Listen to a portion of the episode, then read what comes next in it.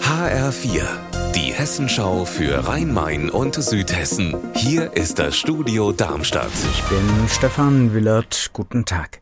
In der Justin-Wagner-Schule in Rostorf bei Darmstadt sind die Toilettenanlagen zerstört und unter Wasser gesetzt worden.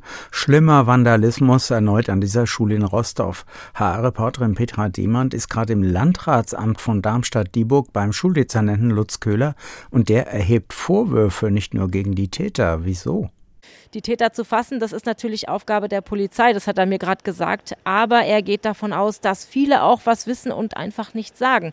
Sowas darf von der Gesellschaft nicht mehr toleriert werden, nicht bei so großen Fällen und auch nicht bei kleineren. Bitte nicht weggucken, das wünscht er sich von Mitschülern, Lehrern, Eltern und Nachbarn.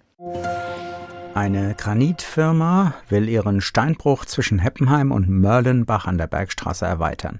Möglicherweise müssen dafür bis zu sechs Hektar Wald gerodet werden. Jetzt hat das Unternehmen dazu weitere Unterlagen vorgelegt und heute auch nochmal Stellung genommen.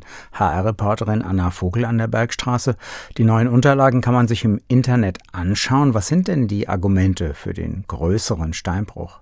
Granit wird in der Rhein-Main-Region dringend gebraucht und am nachhaltigsten ist laut dem Geschäftsführer der Granitfirma, ihn hier vor Ort abzubauen. Die über sechs Hektar Buchenwald, die dafür gerodet werden müssen, sollen nachgepflanzt werden und wie Anwohner vor Staub und Lärm geschützt und wo die bestehenden Waldwege stattdessen langgeführt werden können, all das steht jetzt in den Unterlagen, die ergänzt, nicht verändert worden sind, so das Unternehmen.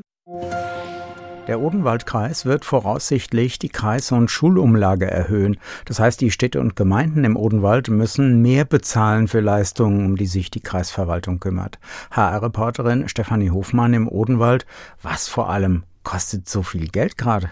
Es müssen rund 50 neue Stellen für das neue Bürgergeld und für das neue Wohngeld geschaffen werden. Das wird richtig teuer. Auch die Unterbringung der Flüchtlinge verschlingt Millionen und es ist noch nicht klar, wie viel davon vom Bund übernommen wird. Um einen einigermaßen ausgeglichenen Haushalt zu erreichen, muss jetzt über die Umlage mehr Geld reinkommen. Im März soll im Kreistag dann über die Erhöhung entschieden werden.